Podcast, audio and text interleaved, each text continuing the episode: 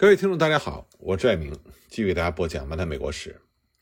我们上次说到，美国宾州早期的华人吴亨义参加了美国南北战争，为了推翻奴隶制而战。一八六三年六月二十九日，吴亨义就成为了宾州志愿兵第五十步兵团第一连的士兵。他们当时的任务呢，是驻防防止南军的侵袭。吴亨义所在的连队。由佐赫密勒上尉率领，开往了康斯图加河沙菲港口的山坡上驻防。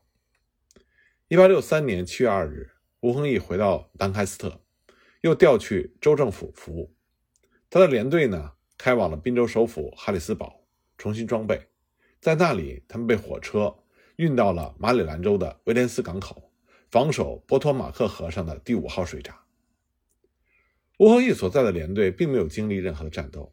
所以呢，他当兵并没有特别惊险的经历。他在军队里做过炊事兵和哨兵。在南军的威胁解除之后，他所在的连队回到了哈里斯堡。一八六三年八月十五日，吴亨义呢随着全连在兰堪斯特集中退伍。一八六四年二月，吴亨义他决心回中国，他再次以做工代替船费的方法，乘坐着九江号轮船，在一八六四年五月回到上海。上任之后呢，他立刻到美国领事馆登记了自己的公民身份。在上海，吴亨义主要从事宗教和慈善事业。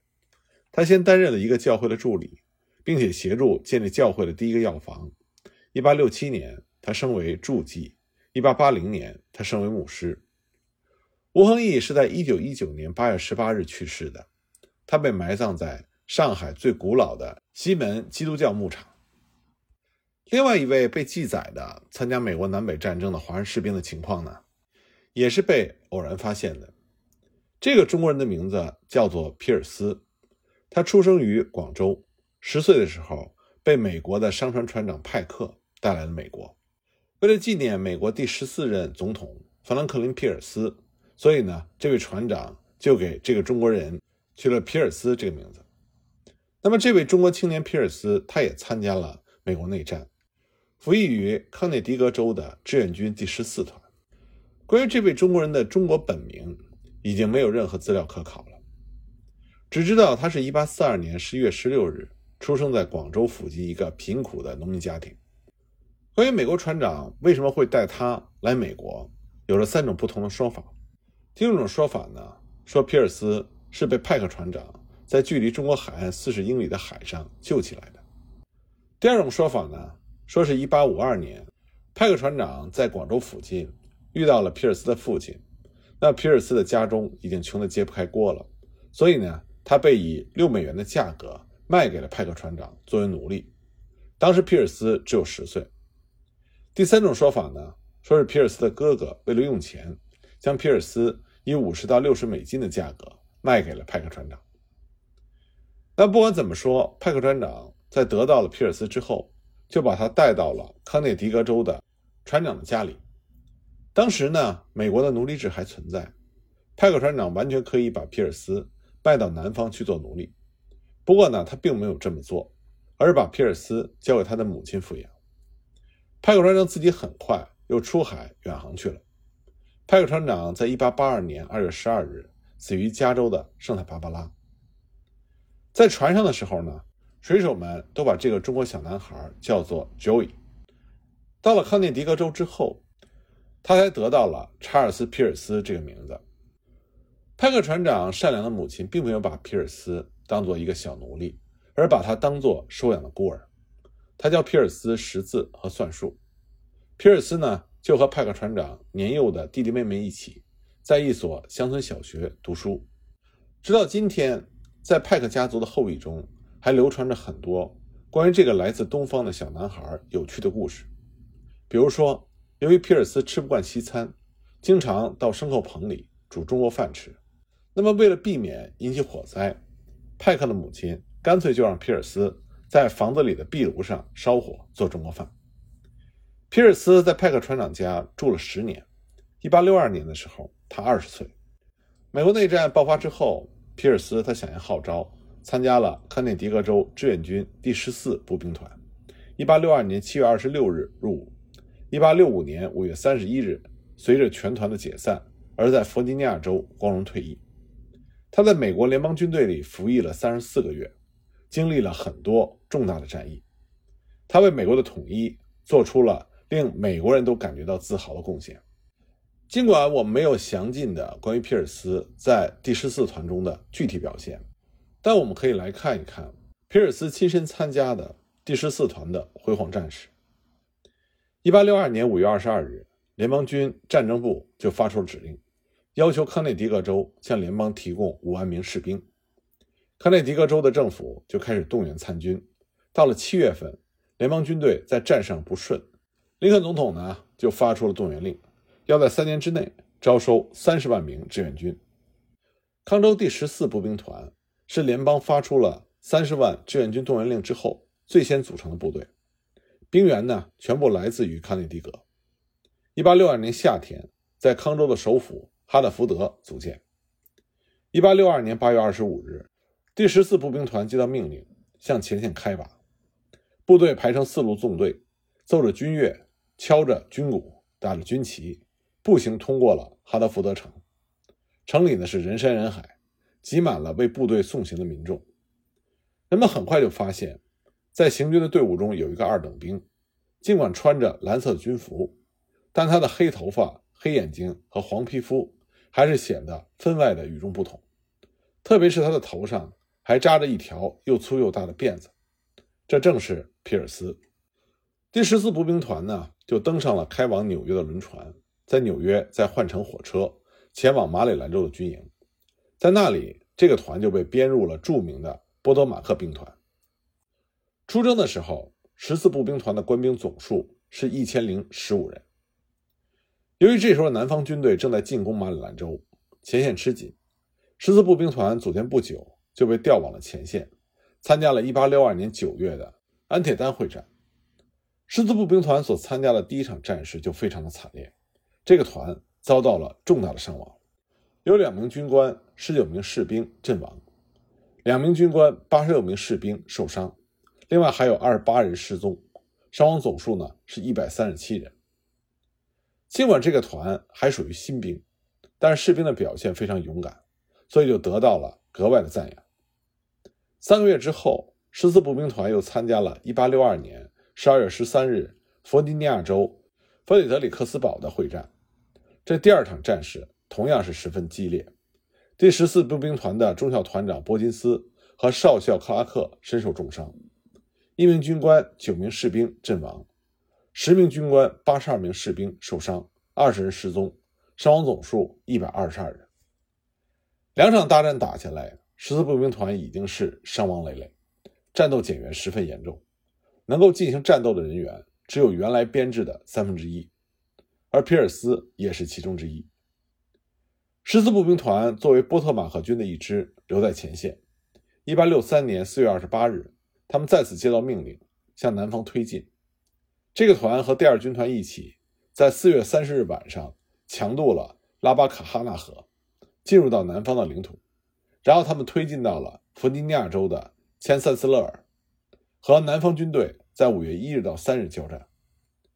这第三场激烈的战斗，让第十四步兵团三名军官和三十四名士兵受伤，两名军官和十七名士兵失踪，伤亡总数五十六人。根据代理团长的报告，这个团的战斗力到了五月三日已经降到了二百一十九人，已经低于一个营的兵力。两个月之后，一八六三年七月二日到三日，第十四步兵团回到了滨州。参加了美国内战中最为著名的格里斯堡会战。当时，南方的李将军率领大军向滨州进攻，在格里斯堡与米德将军所率领的联邦军形成了大会战的形式。格里斯堡会战，这是南北战争中的决定性的战役，也是这场战争的转折点。七月三日，双方的军队决战，南方是一万五千名士兵，北方是两万五千人。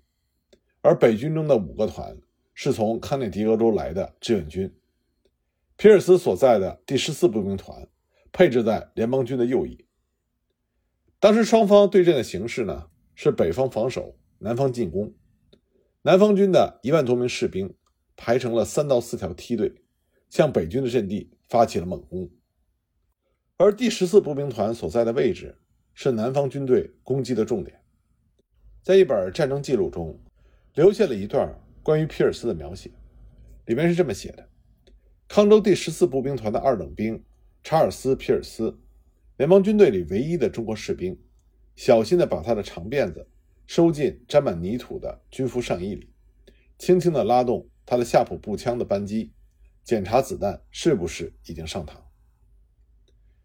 南方军队进入到北军炮火的射程内之后，北方军队的几百门大炮开始轰击，南军的士兵不断的倒下，但是队形仍然保持着完整。接近北军阵地的时候，南军发起了冲锋。这个时候，北军阵地上响起了一片开火的命令声。早已准备好站立着的北军士兵一阵排枪齐射，像割草一样把冲在前面的南军射倒。就在站着的士兵装填弹药的时候，跪着的士兵又射出第二排枪弹。北军士兵这个时候已经忘记了一切，只记得装弹射击。几排齐射之后，南军的军队已经开始瓦解，硝烟散去，北军的阵地前一片狼藉，有五千多名南方军队的士兵躺在了山坡的草地上，而北军乘胜就发起了追击。最让第十四步兵团露脸的是。当天下午，该团向位于双方阵地之间、由南军控制的一个农场发起进攻。在南军狙击手的火网之下，这个团成功的把南军从农场里赶走，控制了这个战略要点，从而赢得了赞誉。十四步兵团取得了辉煌的战果。代理团长在报告中高度赞扬了官兵的斗志。这个团缴获了南方军队的五面团旗，俘虏了两百多名南方士兵。那么，在这第四场战事中，第十四步兵团阵亡了十名士兵，十名军官和四十二名士兵受伤。另外呢，还有四名士兵失踪，伤亡总数是六十六人。第十四步兵团的战斗力就得到了北军指挥官的赞扬。康涅狄格州参加格里斯堡会战的五个团里，有四个在会战之后被遣散，只有第十四步兵团被选中。继续参加下一个阶段的作战。胜利之后呢，第十四步兵团就加入到追击李将军的行列。一个星期之后，他们又回到了弗吉尼亚州战场，并且在1863年7月14日和10月14日两次和南军激烈交战。不过，关于这两场战事呢，并没有具体的报告。第七场战事发生在1863年10月14日，在弗吉尼亚州的布里托站。十字步兵团四名士兵战死，一名军官、十七名士兵受伤，四名士兵失踪。由于皮尔斯作战勇敢，一八六三年十月一日，他从二等兵被越级提升为下士。在这之后，又发生了两场战事，然后呢，第十四步兵团就回到营地过冬休整。三个月之后，一八六四年二月六日，在弗吉尼亚州的伯恩斯福，第十四步兵团。参与了他们的第十场战事，这场战斗非常的艰苦，当时还发生了短兵相接的肉搏战，双方使用刺刀拼杀。第十四步兵团六名士兵战死，七名军官、八十三名士兵受伤，一名军官和十八名士兵失踪，伤亡总数一百一十五人。从一八六三年五月五日到八月二十五日，第十四步兵团经历了中小型战斗十八场。大部分的战斗是发生在弗吉尼亚州。这十八场战斗，十四步兵团总共伤亡了二百五十六人。一直到南北战争结束，第十四步兵团一直在弗吉尼亚州进行战斗。他们最后呢，亲眼目睹了李将军率领下的军队投降的历史场景。一八六五年五月三十一日，为美国的统一做出了巨大贡献的康涅狄格州第十四步兵团。在华盛顿附近的弗吉尼亚州的亚历山大市，光荣解散。六月一日，退伍的士兵开始返回家乡。六月三日，他们到达了哈德福德市，欢迎的人群在那里等待他们。第十四步兵团的官兵，他们留下了光辉的记录。他们敢于打仗，挺得住困难，是联邦军队中的一支骨干的硬骨头的部队。他们退役的时候感到分外的自豪。因为他们在国家危难的时候提供了服务，挽救了联邦和统一。在康涅狄格州所有的志愿军部队里，第十四步兵团的表现是最为突出的。他们打了最多的仗，遭受到最大比例的伤亡，一共参加了三十四场战斗，其中相当数量的战斗是非常重要并且是非常惨烈的。那么，十四步兵团在这些战斗中起到了核心的作用。在近三年的战斗中，十四步兵团一共有一百九十七名官兵战死，一百六十九人因病死亡，四百二十二人提前退伍，总共有七百八十八人伤亡。在康涅狄格州所有的志愿军里，第十四步兵团的伤亡率是最高的。那么，皮尔斯所在的 F 连队又是这个团里伤亡最高的。在全连一百六十七名志愿军中，四十一人战死，占了全团的五分之一。在全团解散的时候，组建时候的一千零一十五名官兵只剩下了两百三十四人，他们坚持到了最后的胜利，其中就包括皮尔斯。这位当时波特马克军团中唯一的华人，经历了这么多的战斗，皮尔斯居然没有负任何的伤。也许这是因为皮尔斯的身高比较矮小的原因。根据历史资料的记录，他的身高是一米六五。那么，在康涅狄格州征兵局内战志愿兵的记录里，就记载着皮尔斯，柏林居民，1862年7月26日入伍，1865年5月31日。在弗吉尼亚州亚历山大市随军光荣退伍。退伍的时候，皮尔斯的军衔是下士。皮尔斯是所有参加美国内战的华人中贡献最大的一位。他参军的时间最长，两年零十个月，参加了四十多场战斗，其中有几次著名的战役，并且因此得到了提升，而且亲身经历了联邦军的最后胜利。那么，在皮尔斯退伍之后，他的人生履历又是如何的呢？我们下集再继续给大家讲。